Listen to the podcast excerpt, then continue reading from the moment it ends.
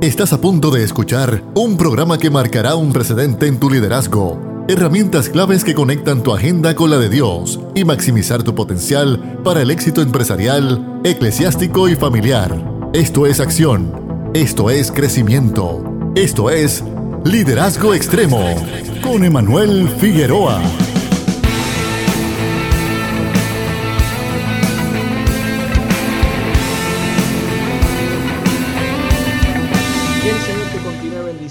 Grandemente. Acaba de comenzar tu programa Liderazgo Extremo, un programa que va dirigido a poder darte herramientas que te van a ayudar a maximizar la influencia de tu liderazgo en donde quiera que Dios te haya posicionado, sea en el campo eclesiástico, empresarial o familiar, liderazgo extremo, cree en tu liderato y queremos empoderarte por medio de experiencia, información, conocimiento que te pueda ayudar a tomar decisiones que sean más acertadas en tu escenario, en tu realidad. Este es tu amigo, el pastor Emanuel Figueroa, contigo todas las tardes, invitándote que ahora mismo, mientras nos escuchas a través de las ondas de Redentor 104.1 FM, de la misma forma, puedas ponerle rostro a estas voces que vas a estar escuchando en la tarde de hoy por medio de Facebook, a través de la página de Redentor 104.1 FM, también de Liderazgo Extremo, también en Facebook, en YouTube, en Spotify. Estamos en todas las plataformas para que puedas echar mano de esta información. ¿Qué vamos a estar hablando hoy? Sobre la importancia de levantar a la próxima generación. Líder, no podemos limitarnos a una visión de liderazgo demasiado estrecha donde solamente miremos nuestro yo, nuestra realidad momentánea, sino que debemos equipar a la próxima generación. Y hoy me honra poder presentarles a un pastor que le tengo una gran estima, que ha bendecido la vida de tantas personas, que ahora mismo está haciendo continuamente, dirigiendo el pastorado y la obra ministerial en tantas dimensiones de las necesidades de las personas en la actualidad y ha podido levantar, equipar desde la niñez hasta los jóvenes, hasta los adultos, los matrimonios. Él ha sido de gran bendición, lo conozco de años. Él es el pastor de Casa de Oración Montesanto y está con nosotros el pastor José Santiago. ¿Cómo te encuentras, pastor? Muy bien, gracias al Padre, agradecido de esta gran oportunidad, una oportunidad que simplemente sé que está en el corazón de Dios, de estas cosas que suceden porque Dios las, las había orquestado y quiero agradecerte y a la gente hermosa que nos está escuchando a través de eh, radio. Este quiero agradecer, quiero también agradecer a la gente que a través de las redes sociales se están conectando con nosotros a través de eh, Liderazgo Extremo. Agradecido con el corazón agradecido con usted y sé que vamos a ser grandemente bendecidos en este diálogo. Pastor, cuando hablamos precisamente de este asunto de levantar a la próxima generación, eh, cuando reflexionaba, pedía sea, dirección al Señor referente a los temas para este mes, tenía esa necesidad de enfatizar y sé que hubo conexión precisamente de parte de lo que Dios puso en su corazón, de poder invitar a las personas a no eh, meramente enfocarse en todas las tareas que el liderato eh, conllevan, en su caso en el pastorado, en todos los proyectos que ha estado realizando. En mi vida particularmente, no es fácil distraernos o envolvernos tanto en lo que estamos haciendo que olvidamos equipar a una próxima generación que está en medio de nosotros, que se está incluyendo, que nos está escuchando, pero los podemos equipar mucho en el ahora y no necesariamente ir llevándolos un poquitito más hacia lo que serán las responsabilidades que podrán estar tomando. ¿Cómo nos puedes introducir en cuanto a este tema, pastor? Ciertamente es un tema que me apasiona, es un tema que vengo trabajando desde muy jovencito. Eh, los que no conocen mi trasfondo, yo vengo de la organización Futuros Agricultores de América de los Estados Unidos, así que desde los 11 años estoy siendo entrenado en oratoria, en diferentes, en procedimiento parlamentario. Viajé por todos los Estados Unidos, Japón, Argentina. A los 17 años me convertí en el primer latino en representar a Puerto Rico y haber sido seleccionado entre los seis estudiantes a nivel de todos los Estados Unidos con la administración de quien fue en entonces el presidente de los Estados Unidos, Bill Clinton, junto a Al Gore. Así que desde muy joven fui eh, seleccionado sin querer queriendo, como dicen, cuando Dios tiene una palabra para alguien, cuando Dios marca a un individuo, como lo hizo con Samuel allá en el tiempo de Elí, me gusta porque Samuel fue introducido literalmente a un sacerdocio a una cultura tan diferente y extraña a lo que le tocaba vivir eh, a él en el futuro. Por consiguiente, él tenía que visitar el pasado para entender el pasado y proyectarse hacia el futuro. Y eso me, me agrada mucho porque eh, indirectamente yo recuerdo que a los 12 años, el quien fue gobernador de Puerto Rico, Pedro Rosselló, en aquel momento, sin alusiones políticas, él va a mi casa a entrevistarme acerca de la agricultura en el mundo. Y lo que yo no sabía era que a los 17 años me tocaría ir a Japón a visitar la industria agrícola y poder ver lo que yo vi en, a los 12 años verlo a los 17. Así que estábamos ya adelantados, pero no se había materializado todavía. Así que ya había una idea en el mundo espiritual, o por decir, nadie se lo había creado, el sistema de riego por goteo aéreo en los años 98, donde nadie hablaba de biotecnología, donde nadie hablaba de la economía sostenible. Y entonces, ¿cómo los gobiernos han entendido la importancia de levantar generaciones, levantar una generación de acuerdo sentando una plataforma que va hacia el pasado, pero se proyecta hacia el futuro. Y yo quisiera poner en perspectiva algo bíblicamente porque tenemos que poner estos principios porque esto es liderazgo, liderazgo a nivel global. Ya esto es un liderazgo a nivel global. La iglesia no puede estar pensando en Puerto Rico, tenemos que estar pensando a nivel internacional. La sombrilla internacional, el empresario ya no puede estar pensando en tan solo en el mercado local, tiene que abrirse a, a experimentar lo que las generaciones futuras que sin todavía haber sido plasmado, están ya trayendo en el mundo espiritual. Y usted lo puede ver en, segunda de Timoteo 1.6, que me encanta esta escritura porque es con una visión futurística. A mí me gusta hablar con la gente futurística porque es la gente que probablemente todos le dirán, este está muy loco porque nadie ve lo que ellos ven, pero ciertamente son importantes en esta batalla, porque le llamo una batalla, es una batalla de ideas, es una batalla de lenguaje donde nosotros tenemos que rescatar el lenguaje y rescatar las ideas que probablemente parecieran ser una locura. Yo recuerdo que en el año 95 yo hice un proyecto en ciencia en la feria científica que se trataba de riego por goteo y recuerdo que me dijeron eso es una locura, pero luego lo pude ver años después, claro, más avanzado, porque ya no era en la tierra, ahora era en el, en el cielo aéreo. Así que imagínese ver un sistema de riego por goteo aéreo en arroz en Japón un boricua. Así que lo que quiero decir es que las generaciones se están adelantando y nosotros las la iglesia de Cristo tenemos que atemperarnos a esos tiempos y lo puedes ver en segunda de Timoteo 1.6, que Pablo, el apóstol Pablo, le dice a Timoteo, escuche bien, me gusta esta escritura, le dice, por lo cual te aconsejo que despiertes el don de Dios que está en ti, Timoteo, por la imposición de manos. Por eso te recomiendo que avives el fuego del don de Dios. Así que me gusta dos palabras, unas palabras, consejo.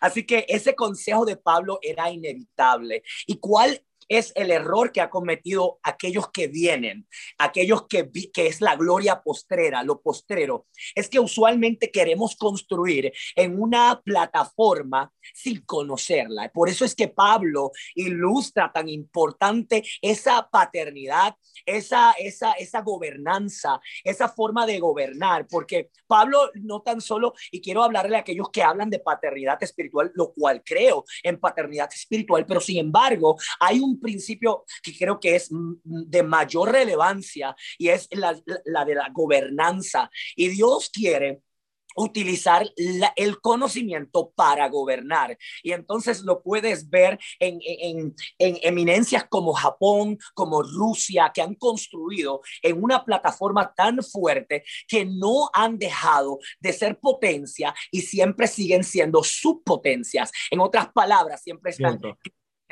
y te das cuenta cuando dice despierta el don de Dios.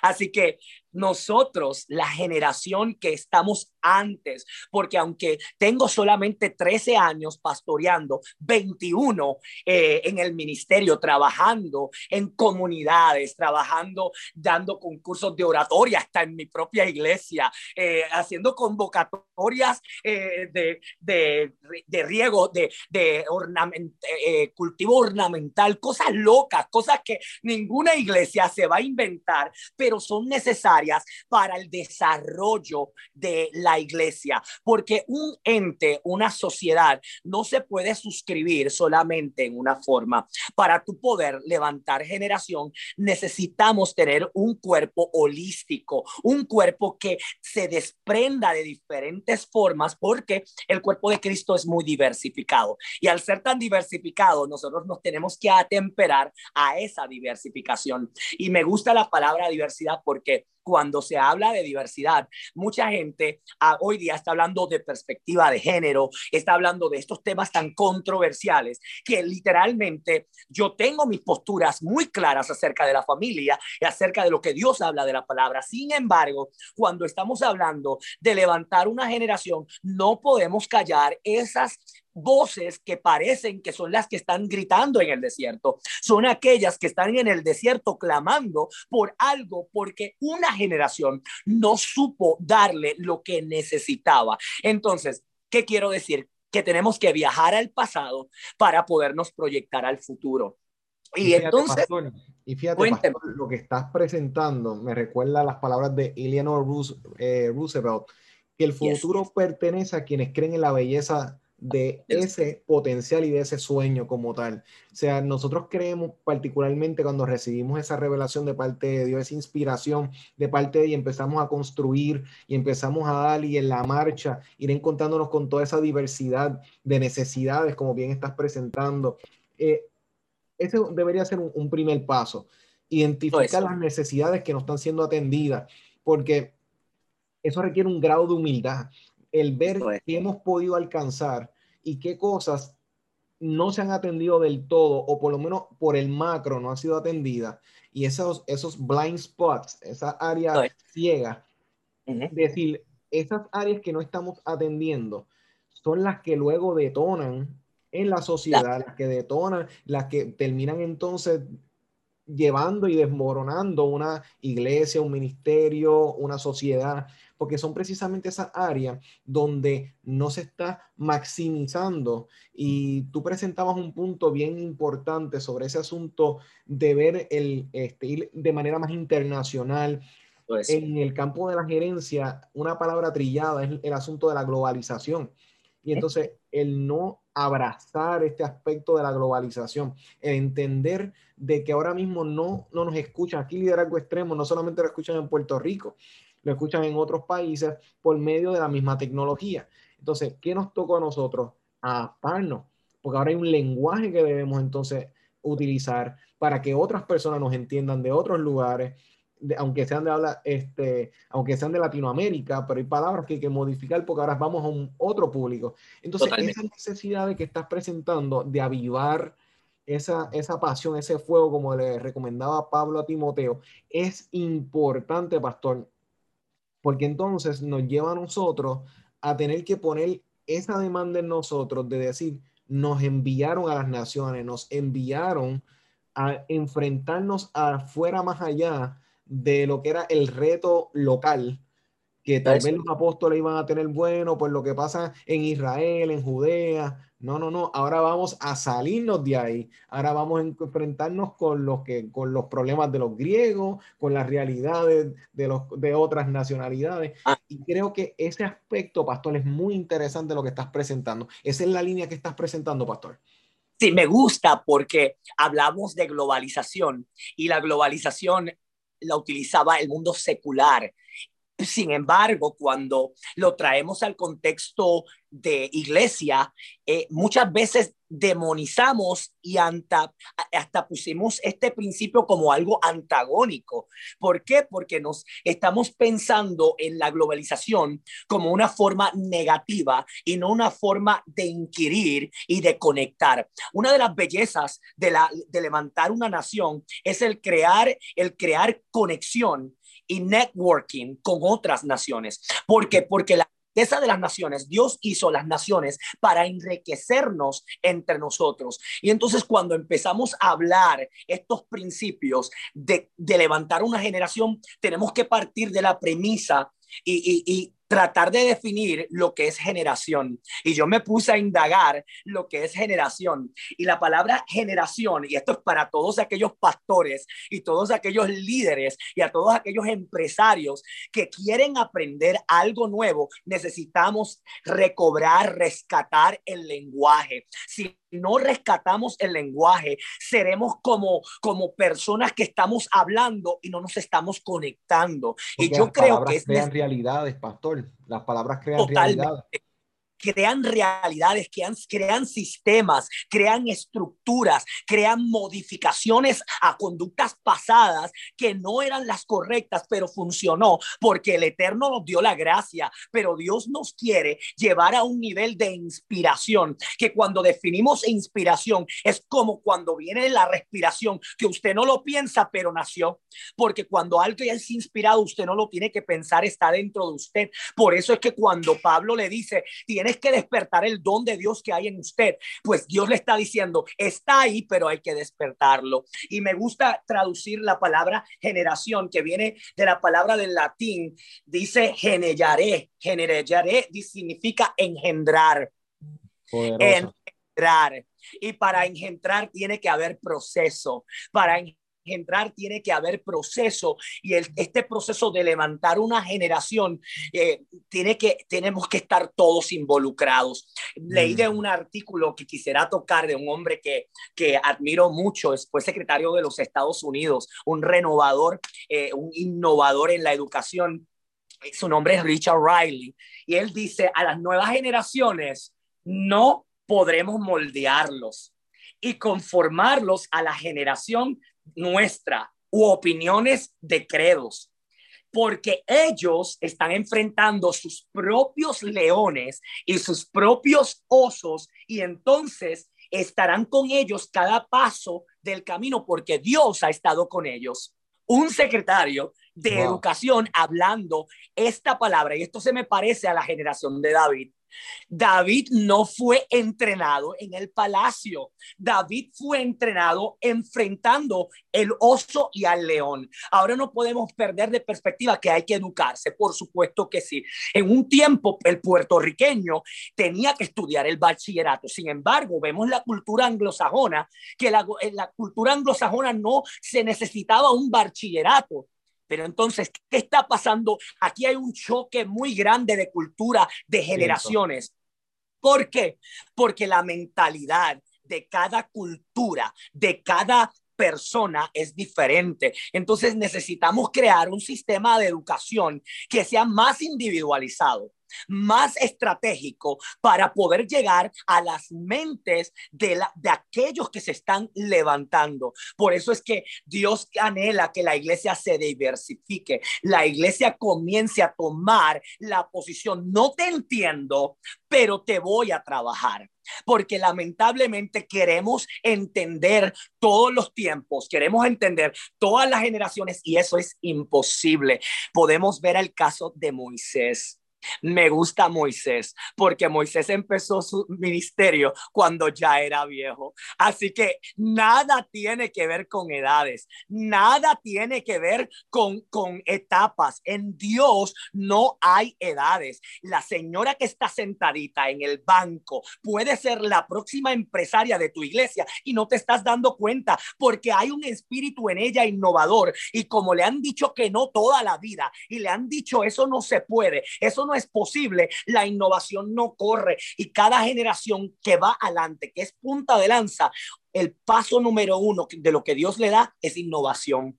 Y eso la innovación, pastor, es clave porque entonces estamos hablando de que la iglesia debe cambiar entonces esa postura reactiva por una proactiva. O sea, Correcto. porque creo que cuando estabas presentando el punto de cuando muchas cosas que se tal vez se marcaban como negativas, los términos como la globalización, se le da. Pienso que en muchos momentos de la historia de la iglesia se ha atrasado en algunas áreas porque usualmente buscan al diablo en todo, buscan la maldad en todo, en vez de buscar lo bueno en las oportunidades que se dan en ciertos factores, en ciertos elementos. Y es como decía Víctor Hugo, el futuro tiene muchos nombres para los débiles es lo inalcanzable, para los temerosos es lo desconocido, pero para los valientes es la oportunidad. O sea, eso que estás presentando es clave porque entonces la iglesia debe entonces aprender y nosotros que nuestra fe, la fe cristiana, viene de una tradición histórica donde deberíamos, la historia nos ayuda a evitar repetir errores, o por lo menos se supone que nos evite repetir. Y creo que lo que estás presentando es una invitación a mirar las necesidades y entonces luego de mirarlas, identificarlas, entonces ver cómo las vamos a abarcar, cómo las podemos atender, porque la realidad es que cuando estamos en este dilema, nos lanzamos o no nos lanzamos, el tiempo sigue eh, transcurriendo, las necesidades siguen estando ahí. Entonces, los líderes deben empezar a ser más visionarios y hace poco hablábamos sobre las etapas de la visión. Una visión llega cruda a nuestra vida, la visualizamos y en la marcha va siendo azotada por todos los contratiempos y ahí va tomando forma. Estos azotes nos ayudan a que la visión sea más robusta, sea más clara cada vez. Y creo que en tu experiencia, pastor, en la medida que has ido interactuando entonces con las diversas necesidades y has ido atendiendo necesidades en la niñez, en los jóvenes, en los adultos, ¿cómo has ido viendo entonces ese asunto de esa necesidad, como bien estás presentando, de ir entonces equipando a esta generación actual para lo que se van a enfrentar a la luz de lo que has ido viendo, pastor? Me encanta la pregunta porque cuando si Dios te da una visión, Dios te da la visión como una idea, Dios te da la visión como un sueño. Sin embargo, para tú poder plasmar una visión, necesitamos una plataforma. Necesitamos un lugar donde sea un laboratorio y en donde hemos estado fracasando. Queremos que prediquen, pero no le damos plataforma. Queremos que enseñen, pero no los llevamos a la calle. Queremos que rescaten al, al, que está endemoniado, pero le decimos, tú no puedes porque es que tú no estás listo todavía. Y entonces vemos cómo nosotros queremos, predicamos mucho, pero no damos el laboratorio. Y esto es lo que está pasando en los últimos 20, 10 años de la iglesia. Hacemos congresos de jóvenes para que se hablen entre jóvenes. Hablamos, hacemos congresos de mujeres para que se hablen entre mujeres. No, vamos a usar esa plataforma de jóvenes para hablarle a los ancianos, para que entonces los ancianos puedan ver lo que el joven está viendo. Porque entonces hay un team teaching, nos estamos enseñando, estamos trayendo. Y cuando hablamos de educación, de liderazgo, yo necesito crear una plataforma donde podamos ser embajadores de un discurso que no se ha escuchado, porque para qué el joven se habla a sí mismo, si el joven se conoce, el joven sabe cómo se habla, está en la misma cultura, necesitamos traer una plataforma que desde un extranjero le hable al nativo. ¿Sabe por qué? Porque fue lo que hizo Dios con Moisés. y vuelvo a hablar con, con Moisés. Dios saca a Moisés de su generación, lo lleva a Egipto, le enseña en Egipto, gobierna en Egipto y luego que está en Egipto vuelve a su tierra sabiendo como un egipcio, porque Dios sabía que él iba a libertar al pueblo, al, al pueblo de Israel oprimido en Egipto. Así que yo no estoy diciendo que nuestras iglesias debemos cambiar el mensaje. Yo no estoy diciendo que debemos cambiar la santidad, el fuego de Dios, el orden, eh, lo que Dios dice en su palabra. Sin embargo, sigo insistiendo que allá afuera hay gente que tiene hambre y sed de justicia que hay que traerla a, a la altura de una plataforma de la iglesia. Yo estoy esperando que vengamos y traigamos a un, un hombre como eh, un hombre secular para que nos hable de mercadeo. Yo estoy esperando que una iglesia se atreva a darle a una motivadora eh, y le dé el espacio para que hable, para que veamos cómo Dios va a utilizar. Pero tenemos miedo, el miedo nos está arropando, el miedo al protagonismo, el miedo al que tengo que ser yo y no preparo la generación nueva. Y entonces hay ministerios que se están muriendo, se están muriendo porque la plataforma que tienen está ya oxidada. Y al estar oxidada, no hay forma que se pueda sostener porque ha vivido, ha pasado agua, ha pasado sereno, ha pasado viento, pero no ha preparado a nadie para que se quede en su posición. No podemos preparar ministerios, empresas o lo que sea para ser, para ser nosotros vitalicios. Nosotros no somos vitalicios. Nosotros somos ministros de relevo. Somos ministros de relevo. Si usted no puede verarse como un ministro de relevo, usted va a hacer lo que le pasó a, a David, le pasó a muchos que lamentablemente no prepararon una generación. Y pastor, mencionaste a Moisés y eso me invita a reflexionar en la línea que estás llevando con lo que sucedió con Jetro, con su suegro, cuando él llega a donde él le dice, oye, y está observando cómo él está manejando los conflictos. Ahora mismo Moisés pudo, en el momento en que Jetro le dice, ¿por qué no cambias la forma en que estás manejando las situaciones del pueblo? ¿Por qué no escoges personas que impartes de tu espíritu en ellos, o sea, crea, o sea, y da de lo que tú tienes, de ese conocimiento, impártelos a ellos y de tu espíritu en ellos para que te ayuden. Los casos más complicados, pues los atiendes tú, pero los casos que sean más llevaderos, dáselos a ellos, delega, son los próximos. Él pudo haber dicho a lo mejor y erróneamente, no, ¿qué me vas a aconsejar a, a, mí si Dios me habla a mí en el monte? Yo he visto, claro. mira, la sabiduría de Dios vino en labios de este hombre. O sea, ahora mismo hay cosas que Dios no va a bajar a un monte a decírtelas. Hay momentos en donde te las va a revelar en conversaciones cotidianas y esa información, mira, la verdad es la verdad, no importando de la boca que, lo, que la pronuncie. La verdad puede, si un, una persona que no sea de, de, la iglesia en ese sentido, usando ese vocabulario, puede decir cosas que sean verdad, o sea, y eso no podemos restarlo. ¿Acaso un faraón no amonestó y regañó a Abraham en un momento cuando vino a mentir y él dijo, eso no es correcto que tú mientas? El que no es el padre de la fe, ese faraón regañó al padre de la fe. ¿Por qué? Porque ese asunto moral, ese entendimiento estaba ahí. Así que tenemos que tener más apertura, porque es lo que estás presentando, pastor nos encerramos y no escuchamos ni a los jetros ni a los faraones que nos están diciendo, mira, observa, porque en estas áreas puedes mejorar y aquí está la información. Y a veces queremos que Dios nos enseñe cómo montar la rueda cuando ya está montada hace tiempo. O sea, y creo que lo que estás presentando es crucial e importante. Esa es la línea de pensamiento, pastor. Eso es así. Para mí es importante la apertura La apertura nos va a permitir eh, alcanzar nuevas dimensiones de autoridad espiritual.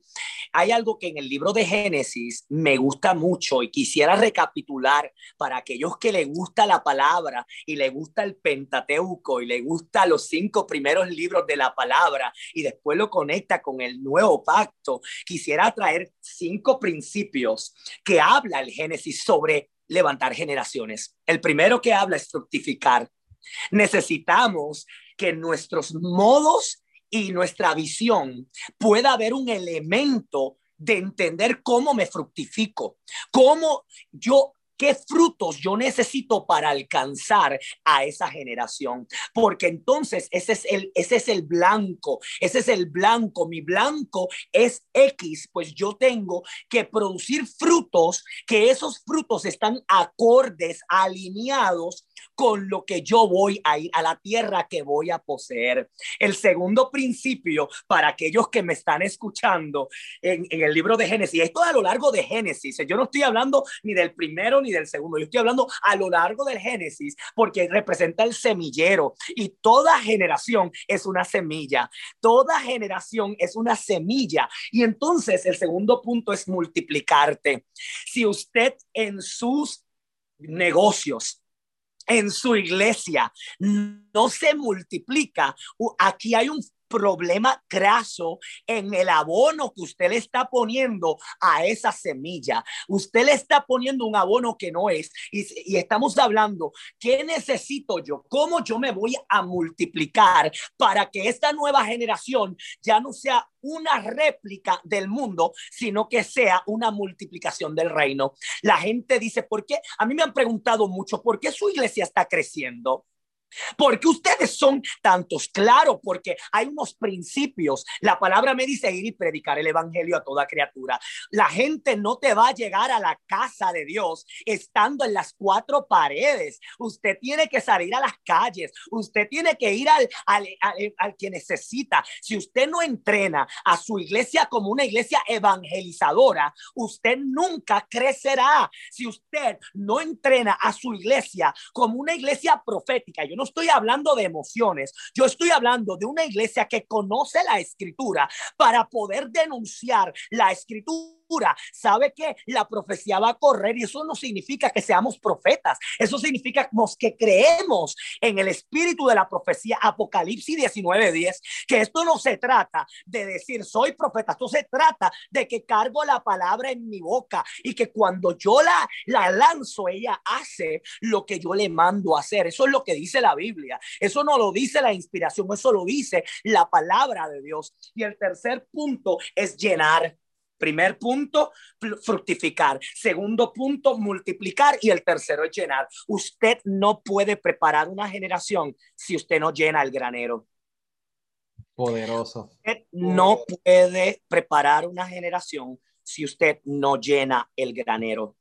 ¿Cómo se llena el granero? Se llena sembrando, se llena sembrando. Y, y, y, el que conoce de agricultura, para usted poder llenar algo en la agricultura, usted tiene que saber matemática. Alguien está aquí. Usted tiene que saber matemática. Y yo no estoy hablando de la matemática analítica, yo estoy hablando de la matemática del cielo.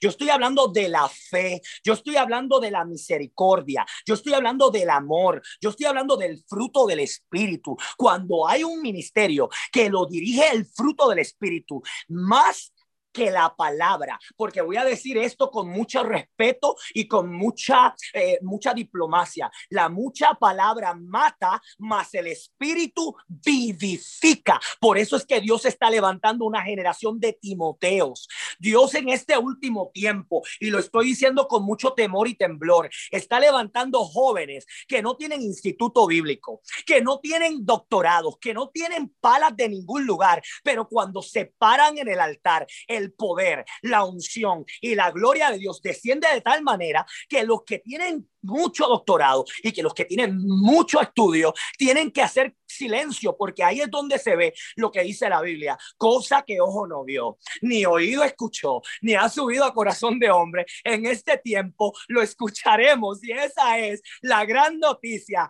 de que una nueva generación está emergiendo y eso a mí me da, me pone pero con la, la piel erizada porque eso significa que lo que los profetas de Dios del Antiguo Testamento, del Nuevo Testamento profetizaron que algún día los niños verán, que los hombres verán, profetizarán. Eso me llena de que toda lengua confesará, que toda nación confesará. Y estamos diciendo que todas las generaciones confesarán que Él es el Rey Todopoderoso y que Él viene y que Osana en las alturas. Ese es el mensaje para preparar una generación, que Cristo vuelve, que Cristo vuelve a la, a a la tierra. Y eso, eso no hay mayor mensaje que ese. Hay que volver a la plataforma del Cristo viene. Hay que volver a la plataforma de la santidad. Hay que, porque usted sabe una cosa, sin santidad nadie verá al Señor. Amén, pastor. Pues entonces, en esa línea, pues entonces, eso es lo que Jesús nos advierte de, el, de la trampa del vino viejo y el vino nuevo. O sea, ¿por qué? Porque ¿Qué decía Jesús? El que probó el vino viejo, el que lleva más tiempo, lo va a preferir y no va a estar abierto al nuevo. Y entonces es interesante porque queremos muchas veces regresar a reciclar modelos cuando los principios, los principios es lo que vamos a sostener, pero los modos, la forma, o sea, es la que vamos entonces a ir entonces actualizando con los tiempos y eso que estás presentando es clave, pastor, porque entonces tenemos que velar que entonces nuestra vida estén abiertas a los tiempos y no crear estructuras eh, que se vuelven opresoras en el proceso, estructuras que no dan apertura a, atender la necesidad, a aplicar las nuevas estrategias. Mira, cuando empezó todo este asunto de la pandemia, toda esta dinámica nos cambió la forma en que hacíamos esta iglesia, cambió la forma, todo el mundo estábamos en lockdown, estábamos todo el mundo encerrado y todo eso tuvimos que buscar alternativas. Pero qué cosa que muchas personas, por ejemplo, no abrazaban la tecnología hasta que la pandemia apareció. Y ahora, ¿cuántas personas se pueden conectar? Y claro está, cada persona lo utiliza, lo administra como entienda mejor cada cual pues entiende si debe estar más activo o no, pero vemos que hay herramientas que no se usaban, que entonces se empezaron a utilizar en ese momento. Entonces, esas aperturas a como David, David, cuando eh, lo mencionaste ahorita, eso me recuerda cuando fue a pelear con Goliat. En ninguna parte dice, y Dios le dijo a David, ve y enfréntate a Goliat. No, en ningún momento eh, David se encontró con la oposición. ¿Y quién es este? Que reta al pueblo de Dios. Y va, ¿y qué hizo? Buscó entonces cinco piedras, porque primero le querían dar la armadura, Saúl le quería dar su armadura, su estrategia. Y yo creo que esto es vital. Cuando se pone la armadura de Saúl, ¿qué le pasó? Le bailaba, le quedaba grande. Y hay que tener cuidado cuando los pastores, las pastoras quieren darle sus armaduras a una generación que le va a quedar grande o no les va a quedar en la talla para poder atender sus retos de su momento. Hay herramientas que se pueden pasar, hay otras como tal que, mira, vamos a tener que ir a, los ríos a buscar cinco piedras y se le ha querido dar los significados a, esas cinco piedras, no que si los cinco ministerios, que si, mira, yo pienso que David estaba, si no le doy con una, le doy con la segunda, si no le doy, tengo tres más de repuesto y si estas cinco no funcionan, pues que Dios, o sea, me ayude porque en ninguna parte dice que él tenía el marco de cómo iba a ser el desenlace. Tanto así que dice que cuando se acercó el chico de los eh, cachetes sonrojados, o sea, lo menciona y cuando tú estás sonrojado es por dos cosas, o porque está enamorado o porque está nervioso. O sea, tenía ansiedad y no creo que David estuviera enamorado en ese momento de Goliat. O sea, porque, o sea, me parece que estaba nervioso. O sea, porque había un grado de ansiedad y es normal. Y pastor, a usted, a mí, cuando nos enfrentamos al futuro, a, las, a los retos, hay veces que, mira, el miedo o la incertidumbre de cómo va a pasar, en qué momento, cómo será.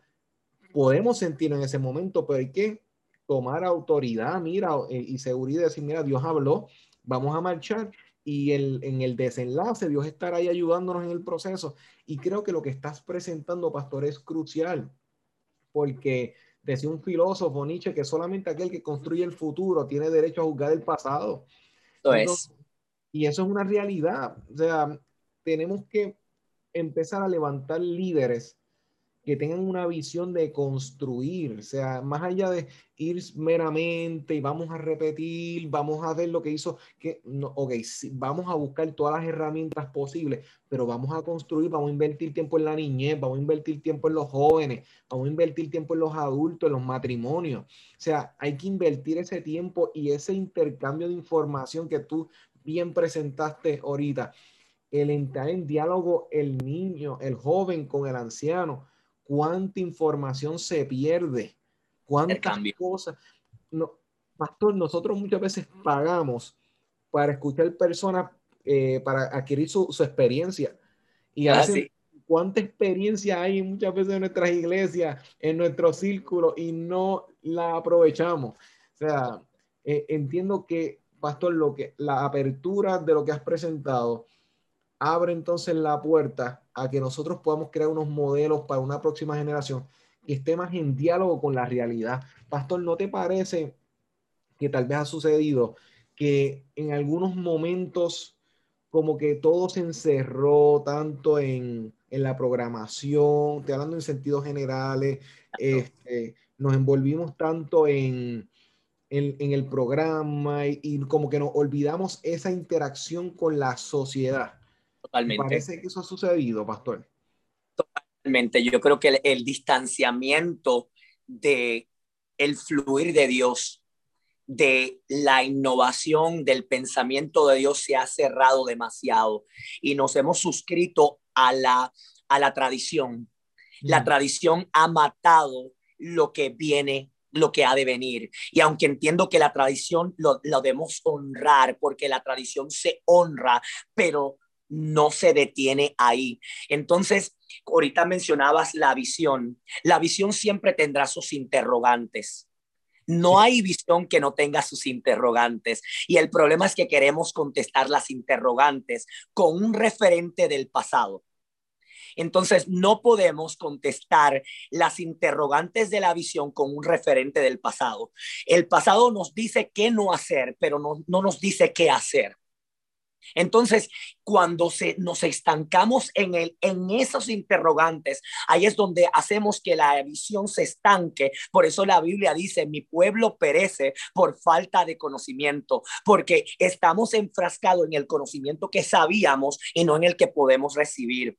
Entonces, Dios anhela, Dios anhela totalmente que podamos trascender en estos canales de comunicación internacional, que nos volvamos eh, bilingües, que nos volvamos culturalizados, que seamos una iglesia culturalizada. Cuando hay una iglesia culturalizada, estamos pendientes a cómo el niño come en la mesa.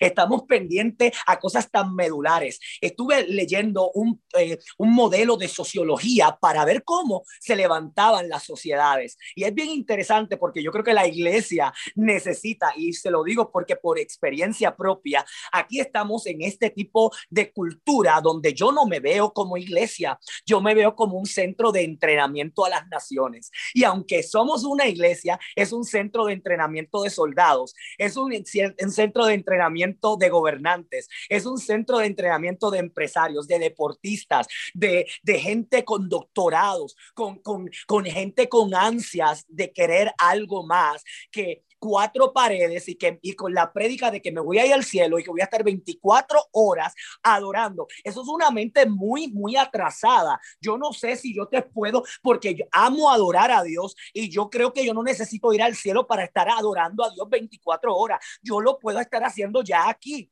Entonces, cuando tú tienes una mente futurística, tú estás diciendo cielo y tierra nueva, como Isaías dijo, cielo y tierra nueva viene. Y eso significa que si hay cielo y tierra nueva, la tierra tiene que estar virgen, porque la tierra parece que es nueva y está virgen. Alguien la tiene que trabajar. Entonces, cuando tú le hablas estos principios a alguien, te dicen, oye, este está como loco, este es como un hereje. No, señores, porque Dios es el es soberano, Dios es soberano y Él hace como Él quiere. Y en este estudio sociológico, mira lo que dice, que lo primero que debemos trabajar es la moral como principio básico la moral como principio básico. Oiga, esto, yo no estoy hablando de que un pastor haya escrito esto. Yo estoy hablando que literalmente aquellos que creen cómo se levanta una generación está hablando de la moral. Así que hay que volver a la moral, iglesia. Hay que volver a predicar valores morales. Hay que crear en nuestras escuelas bíblicas menos Moisés y más eh, valores morales el buenos días, eh, eh, el sonreír, el, el, pedir permiso, cosas que hoy día se están perdiendo. El segundo punto, pastor, ah, me gustó mucho este, el orden y la limpieza. El orden y la limpieza, que una nación que enseña orden y limpieza. Mire, ¿sabe lo que vamos a hacer nosotros? Nosotros vamos prontamente a limpiar una playa. Entonces, si queremos literalmente crear una nación que esté pendiente a la nueva generación, necesitamos enseñar orden y limpieza. Lo tercero que dicen estas personas poderoso y la ecología, el factor de velar por la naturaleza, que fue lo que se nos delegó para administrar, poderoso. El tercer factor, pastor. La honradez. Mm, la honradez. Y cuando hablamos de honradez, es ser quien tú eres. Nos hemos puesto una pantalla tan fuerte y yo soy producto, yo vengo de esa pantalla y el que me conoce sabe que Dios me sacó a mí de lo más vil y menospreciado para avergonzar a los sabios. Yo fui un actor de películas de adulto y hoy predico la santa imagen de Cristo. ¿Cómo es posible que Dios me haya sacado de ese mundo donde había tanta vanagloria, tanta imagen y tanta cosa para venir hoy a decirle a la gente, nada de eso puede llenar al hombre, pero se tiene que hacer desde un marco de honradez, sin menospreciar mi pasado, porque gracias a ese pasado, hoy yo le puedo hablar a ellos con orgullo de que Dios me sacó de ahí y hoy puedo, pero no, hoy día cualquier, todos están predicando de su pasado como si fuese algo negativo y derrogante. Y entonces el problema es que al homosexual que Dios sacó del, del homosexualismo critica a los homosexuales. Pero ven acá, si tú un día lo fuiste, y yo no estoy pasándole la mano, pero tenemos que cambiar nuestro vocabulario acerca de donde Dios nos trajo. Y eso viene con la palabra honradez. Esto fui, pero sabe que en aquel momento tenía orgullo de lo que hacía porque no sabía algo mejor, conocía algo mejor. Esas son dos historias diferentes. Alguien dice amén. Y el cuarto, y actitudes diferentes porque no es tomando una plataforma de supremacía. Ahora yo estoy por encima y ahora mira, tú estás abajo. O sea, es el, sentido del diálogo, del acercamiento, que es el modelo de Jesús. Jesús no, no, no salvó a la gente desde una nube, se sentó en las mesas, se acercó a ellos, así que es clave lo que ah, está preguntando Pastor. Su lenguaje era, su lenguaje era común, su lenguaje, eh, su lenguaje era normal, él no, él no tenía esta retórica tan alta, él le hablaba a todo el mundo. Entonces, queremos, ah, tenemos esto, ahora lo famoso es los códigos. Te voy a tirar el código, te voy a y mire, yo no necesito código, yo necesito alguien que me modele, que modele el trabajo, que me modele con el sudor de su frente lo que ellos hablan. Y el cuarto punto creo que es la puntualidad. Para levantar una generación hay que enseñar puntualidad.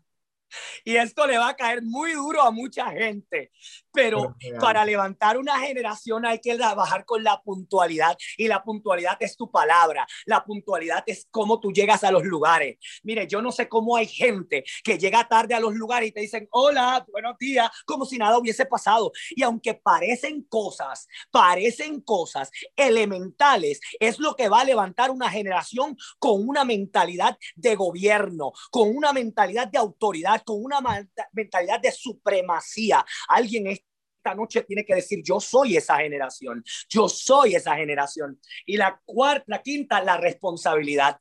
Y son pensamientos muy, muy elementales y la gente que está allá en sus casas dirán, ay, pero qué elemental es esto. Pero saben que está fallando, pastor. ah, perdón. Que ahí es donde se está fallando, pastor, en esas cosas. Volver a elemental. La próxima, el deseo de superación. Mire, hay que tener deseo de superación. Mire, yo le voy a decir algo. Yo he conocido gente talentosísima con unos dones increíbles, pero se creyeron ya la historia, ya se creyeron la historia, ya ellos se vieron allá en Broadway, ya ellos se vieron allá en, cantando con Beethoven y, haciéndose unas historias de fantasía que no, el talento no te va a llevar, lo que te va a llevar es las ganas de superarte, de cada día ser mejor individuo, de levantarte todos los días con ese blanco, que tu blanco no es tu hermano, tu blanco eres tú mismo. Una generación que se está levantando, hoy día es la generación que le encanta superarse. Entonces, lo último y lo más importante que me voló la cabeza es amor por el trabajo. amor por el trabajo. Tenemos que inculcar el amor por el trabajo. Tenemos que inculcar a esa generación que hay que trabajar, que la Biblia dice que el trabajo es honra. Lamentablemente nuestros gobiernos están lamentablemente llevando a la sociedad a un modo de mantengo, a un modo de codependencia. Y es una es una guerra sigilosa, es una guerra fría que nos tienen, es una guerra que no nos estamos dando cuenta porque nos están alejando de la labranza de la tierra. Y yo no la estoy hablando de una forma literal, estoy hablando de que si tus manos no se pueden sentir orgullosa del trabajo de tus manos, tú estás perdido sentido de pertenencia y sentido de identidad. Cuando tú no peleas por lo tuyo, tú perdiste tu identidad, tú perdiste tu territorio, tú perdiste la promesa. Y ahí es donde hemos estado. No amo lo que hago, pero cuando lo amo, lo, lo idolatro. Cuando lo amo, lo idolatro. Entonces, no podemos ir a los extremos. Tengo que amar mi trabajo sin caer en la idolatría. Entonces Dios está cambiando el corazón de los ministros en este país y está cambiando y yo lo veo a diario. Lo, y estoy tan feliz. Yo estuve aproximadamente unos, unos tiempos fuera por una situación personal. Y saben que le doy tantas gracias al Señor que ha vuelto otra vez, que estoy otra vez en, la, en, el argor de, de ministrar, porque cuando uno recibe algo tan fuerte como lo que pasé yo en estos últimos cinco años, Oiga, un divorcio en un ministro hoy día es una muerte es una muerte, es una muerte de la sociedad, es una muerte de tus familiares. Tú tienes que literalmente enterrarte y, hacerte tu propio velorio. Pero yo tengo una, una, una noticia para todos aquellos que están en un proceso de muerte para entonces vivir. Yo quiero decirle que cuando uno tiene un pensamiento de una nueva generación y uno está trabajando para una nueva generación, a uno no le importa morir por un tiempo porque tú sabes que tu pensamiento no eres tú, son los que vienen. Yo no trabajo por José Santiago, yo trabajo por un niño llamado Asaías, que es un profeta que tiene siete años en mi iglesia. Yo trabajo para una charay que tiene tres años, que cuando sea grande va a ser una cantante. Yo trabajo para todos aquellos que tienen un sueño, que necesitan ser engendrados, que necesitan alguien que les saque ese sueño. Y cuando tú pasas por un proceso como el que pasé yo, que Dios me dijo, te voy a dar un, receso honorífico, te voy a dar un receso honorífico, te voy a sentar un poquito, papito, para que empieces a ver. Y hoy puedo desde la banca y desde ver una generación que está levantándose, que tiene que tiene pasión por lo que hace, que no quizás no tiene un discurso arreglado, un discurso eh, muy, muy, con mucho bosquejo, pero tiene un discurso que es las marcas, las marcas del desierto, las marcas del hambre, las marcas del rechazo. Y eso para mí vale tanto como pastor. Eh, creo que estoy en un tiempo tan hermoso donde puedo estar viendo jóvenes que vienen rotos y viene el poder del Espíritu Santo y de repente es otra persona y tú dices, pero en tan poco tiempo, si en el tiempo antiguo decían que teníamos que sentarlo y decirle cállense, apréndanse el, un montón de, de, de escritura, tienen que bautizarse y teníamos todos aquellos requisitos y ahora Dios está haciendo las cosas a prisa y es porque Dios, Cristo viene pronto y eso me alegra mucho. Eso es poderoso, pastor. Y oye, el tiempo ha avanzado, que qué lástima que, que esto hay una segunda parte definitivamente más adelante.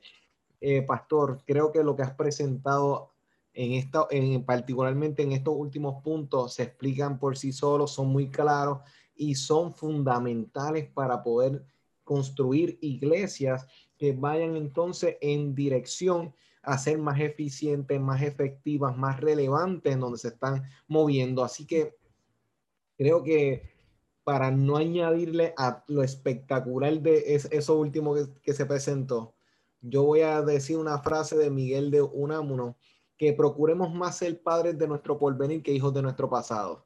Así que vamos entonces a marcharnos hacia adelante, hacia lo que Dios ha puesto en el corazón, e ir abriendo camino precisamente para poder abrazar aquello que Dios tiene para este tiempo, para esta generación. Y creo que su testimonio, lo que ha presentado Pastor, es crucial para nosotros empezar a ampliar nuestros marcos de referencia a donde Dios sí llega, a donde Dios sí se mueve y en donde Dios sigue operando y donde Dios sigue construyendo y levantando ministerios para su gloria y para la bendición de todo su pueblo, de todas las personas.